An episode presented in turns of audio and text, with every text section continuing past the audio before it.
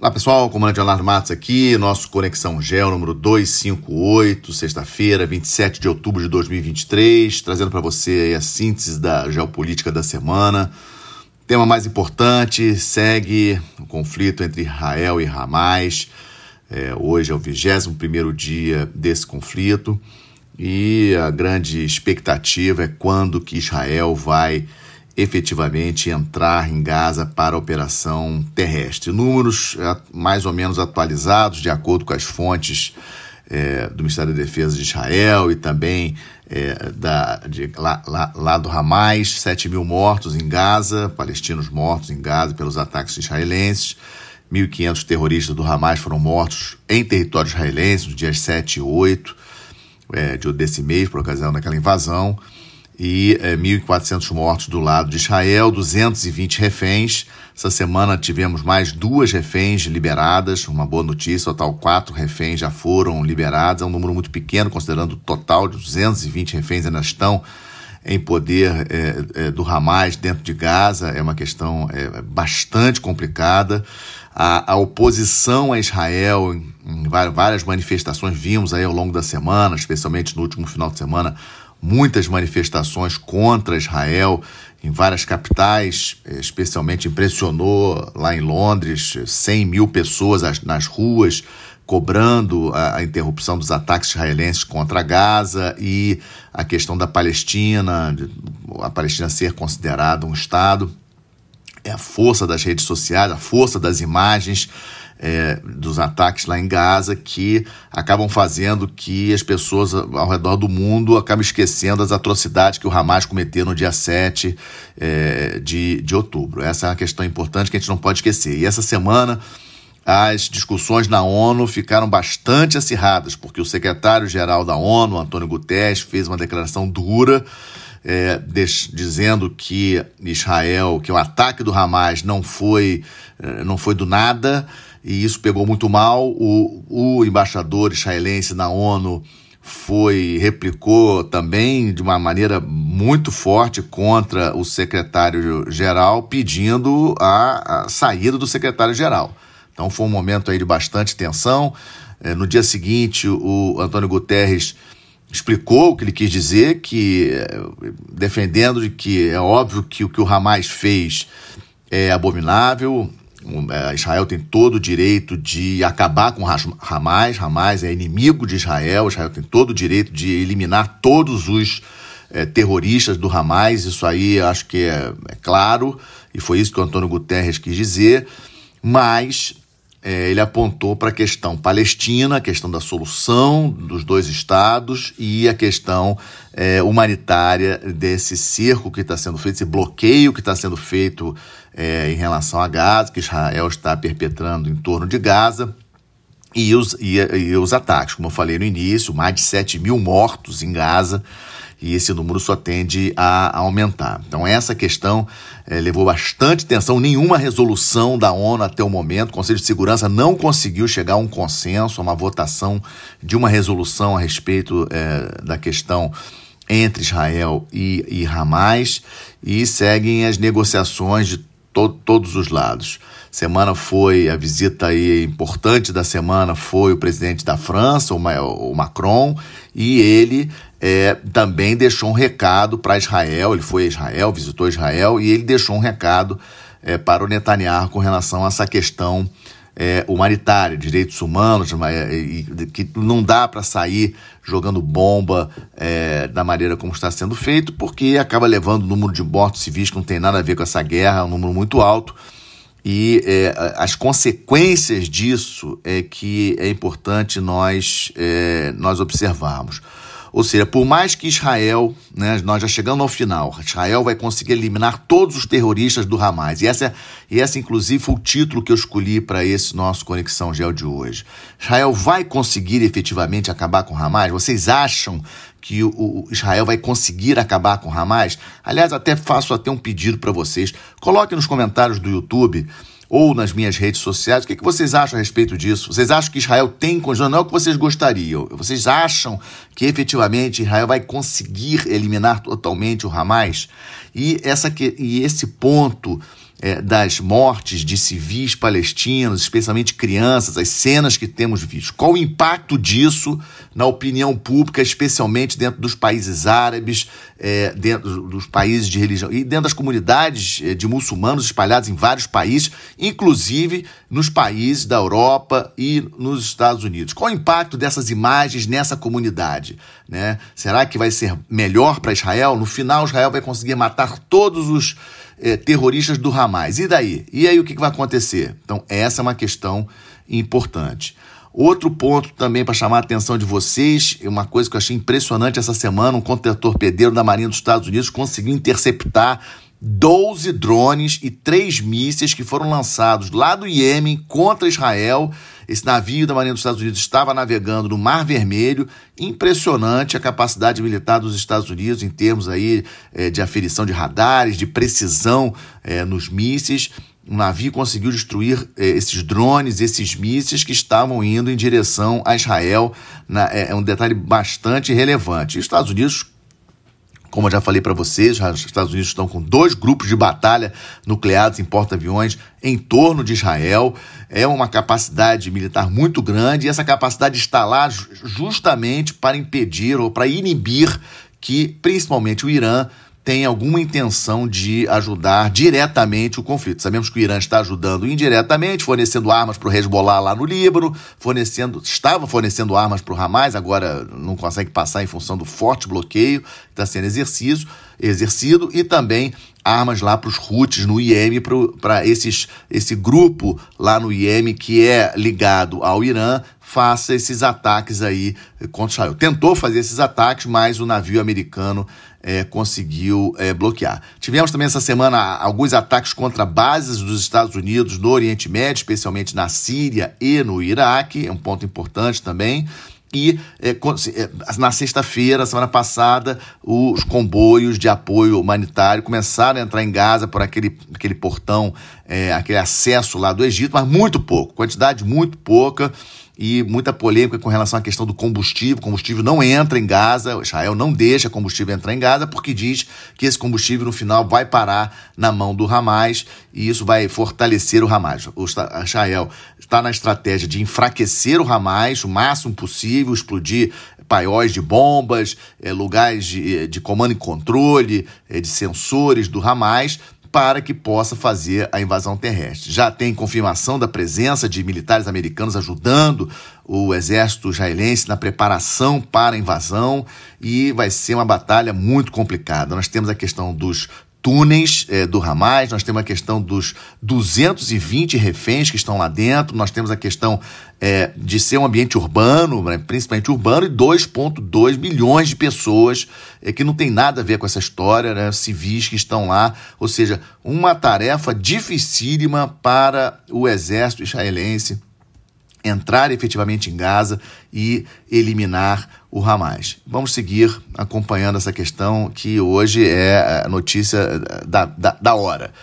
E a outra notícia que era da hora e ninguém mais está falando, questão do conflito entre Rússia e Ucrânia. Eu selecionei para vocês algumas coisas eu já tinha falado para vocês sobre aquela questão do cabo submarino ligando Finlândia à Estônia, que ele foi rompido e a Finlândia chegou a levantar a possibilidade, possibilidade de ter sido perpetrado pela Rússia, e depois a Suécia também acusou do cabo submarino é, que leva comunicações entre Suécia e é, Finlândia também ter sido rompido. Bom, Aparentemente, a causa disso foi um navio mercante chinês, porque foi encontrado lá no fundo do mar, perto do cabo submarino rompido, é, um pedaço de ferro é, de um navio, uma âncora, um pedaço de ferro de um navio mercante chinês. Então a gente não dá para dizer, não, eu não acredito que a China tenha ajudado a romper, não seria essa maneira é, tosca né, de destruir um cabo submarino usando uma, uma, um ferro, né? Na marinha nós chamamos de ferro, mas o civil usa a palavra âncora, né? É, em cima do cabo submarino. Então acredito que tenha sido realmente um acidente, não tenha sido proposital, mas isso chama a nossa atenção sobre a importância da proteção das infraestruturas químicas, dos cabos submarinos os cabos submarinos responsáveis aí por 98% das comunicações globais é um ponto sensível e é, é, os países devem estar atentos.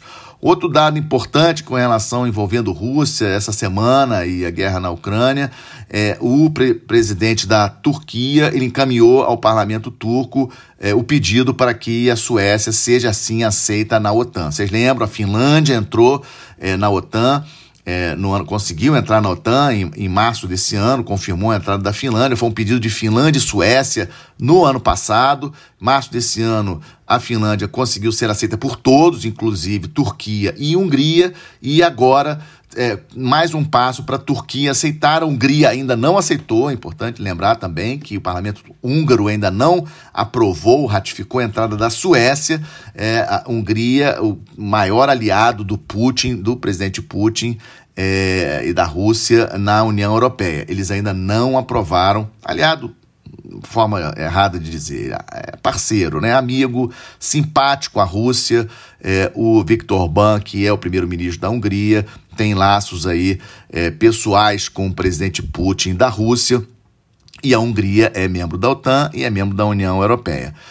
Vamos seguir acompanhando essa questão aí da entrada da Suécia. Sem sombra de dúvida, a maior derrota no nível estratégico da Rússia nesse conflito com a Ucrânia, a entrada da Finlândia e provavelmente a entrada da Suécia. A situação no terreno continua muito parada, poucas vitórias, poucos avanços. A Rússia conseguiu alguns avanços na frente leste, aquela região de Donetsk, mas também nada de muito especial. E a Marinha Russa informou ter destruído alguns drones marítimos é, nas proximidades do Porto de Sebastopol, ali na Crimeia mas nada, nenhum grande avanço. Aquele corredor de saída de navios mercantes que a Rússia tinha saído desse acordo, lembra que os portos ucranianos estavam bloqueados, conseguiu, a, Ucrânia começou, é, já em agosto, começou é, sem a aprovação, sem o acordo com a Rússia, mesmo assim a Ucrânia começou a enviar navios passando ali por aquele corredor é, é, saindo, é, navios saindo recarregados de grãos, né, de cereais, e por enquanto os navios estão conseguindo passar é, a Rússia, mostrando aí uma certa fragilidade no Mar Negro, é, diferente do que era no início do conflito. Vamos seguir acompanhando esse conflito na Ucrânia, que também não pode ser deixado de lado. Como já falei algumas vezes, o ponto decisivo para mim serão as eleições nos Estados Unidos em novembro do ano que vem. Eu acho que até lá esse conflito vai ser enrolado, vai continuar nessa situação de poucos avanços de ambas as partes. Não acredito que o conflito é, entre Israel e Hamas vá atrapalhar o fornecimento de armas da OTAN para a Ucrânia, não, não vejo isso. É, a grande questão, na minha avaliação, eleições dos Estados Unidos em novembro do ano que vem, porque o presidente, o ex-presidente Trump, já falou várias vezes de que não vai prosseguir enviando armas para a Ucrânia caso ele seja eleito presidente. No Estamos de Olho, vamos seguindo acompanhando as eleições na Argentina, como eu falei na semana passada, segundo turno confirmado. Já, já todas as previsões indicavam que teria segundo turno as eleições na Argentina. O Sérgio Massa, candidato do governista, contra o Javier Milei, que é, é de direita e é contrário ao governo atual lá na, na Argentina. E uh, grande, uh, na minha opinião, um ponto importante, Patrícia Burrich, que foi a terceira colocada, já declarou voto para Javier Milei. Isso pode influenciar aí no resultado das eleições, porque a Patrícia teve um, uma boa votação no primeiro turno é, e vamos, vamos seguir aí acompanhando as, as pesquisas. A pesquisa que saiu Ontem, é, na Argentina, indica Massa com 42% e Milei com 38%, 20% de indecisos. Então ainda tem Ainda temos aí é, pouco menos de um mês aí para as eleições, segundo turno, 19 de novembro.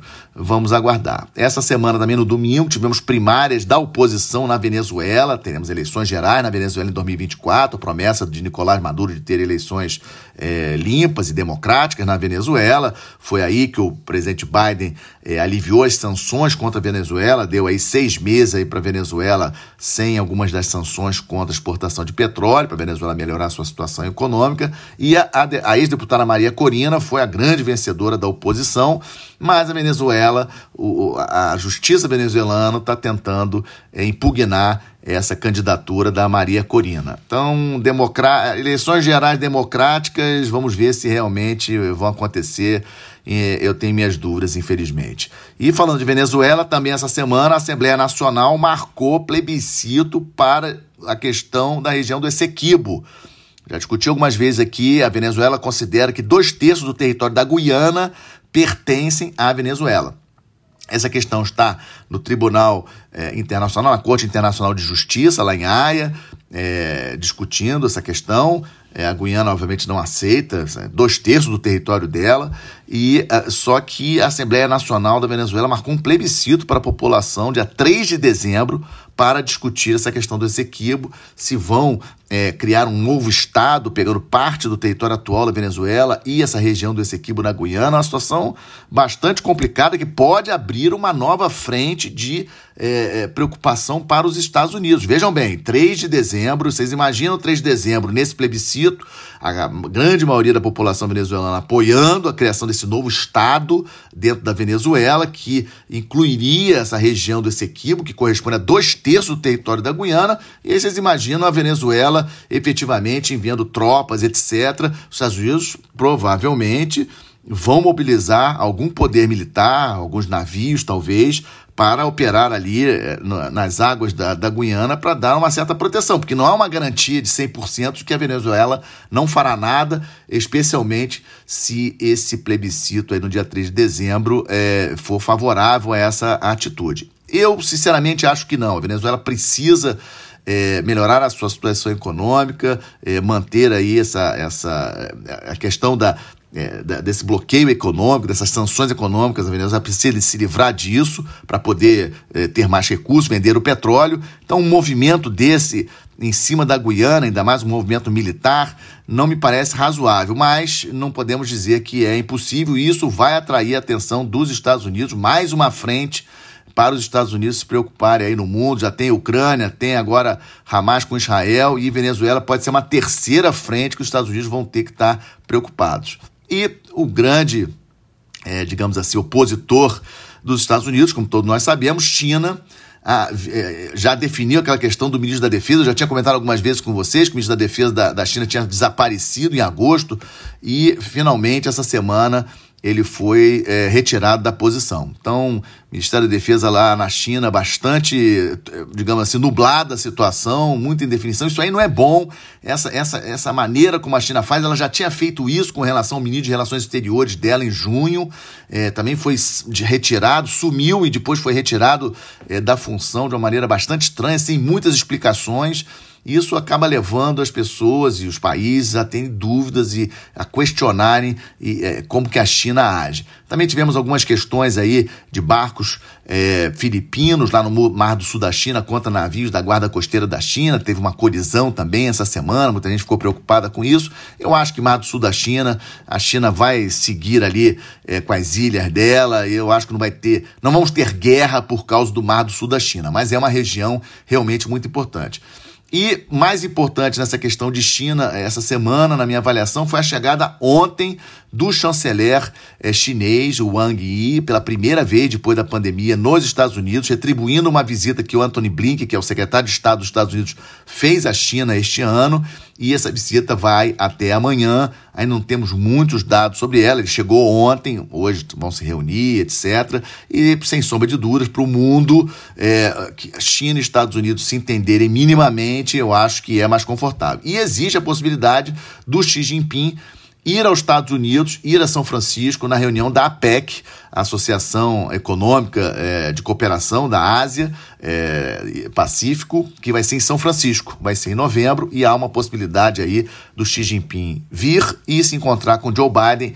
É isso, esse é um dos temas da discussão do Wang e com o Anthony Blinken. E, para fechar, hoje termina a reunião de cúpula da União Europeia, dos líderes da União Europeia em Bruxelas. Iniciou ontem uma pauta bastante extensa. Obviamente, a questão do conflito do Oriente Médio é o ponto principal, mas, obviamente, vão discutir Ucrânia, vão discutir a questão econômica, vão discutir migração, que é um ponto importantíssimo da União Europeia. E a próxima reunião dos líderes, estamos aguardando hoje sair a declaração final desse encontro, ainda não, não temos a declaração. E a próxima reunião será é, a, dia 14 e 15 de dezembro. E fechando com a boa notícia, essa semana tivemos é, a, o segundo simpósio marítimo das OPAC, lá na Escola de Guerra Naval. Hoje, dia 27, é, celebra aí 37 anos é, da Zona de Paz de Cooperação do Atlântico Sul, firmada por 24 países, que inclui aqui Argentina, Brasil e Uruguai, mais 21 países da costa ocidental da África. E lá do Senegal, Cabo Verde até a África do Sul. O, o simpósio, eu tive a oportunidade de acompanhar o simpósio, foi muito bom, muitas discussões importantes. Temos muitos temas comuns no Atlântico Sul para tratar, para nos entender: questão de pirataria, pesca ilegal, exploração mineral em fundos marinhos, um tema muito relevante, questão da poluição marinha, crimes transnacionais rota de migrações ilegais, ou seja, são muitos assuntos e espero que, fruto desses eventos, como foi o simpósio quarta-feira, que aconteceu lá na Escola de Guerra Naval, nós tenhamos aí uma institucionalização das opacas. É, tivemos aí representantes é, da Nigéria, África do Sul, Angola, Camarões, Cabo Verde, do Brasil, obviamente, da Argentina, falou online lá da Argentina. Ou seja, foi muito bom esse simpósio na quarta-feira e espero que dê frutos e a gente possa se entender, possa tornar as opacas realmente um instrumento de entendimento para manter a paz e a cooperação aqui no ambiente do Atlântico Sul. Com isso, fecho mais esse Conexão Gel, pedindo aí, você não esquecer de deixar o like é, lá no YouTube, compartilhar com os amigos. Uma grande satisfação ter a confiança de vocês. Muito obrigado.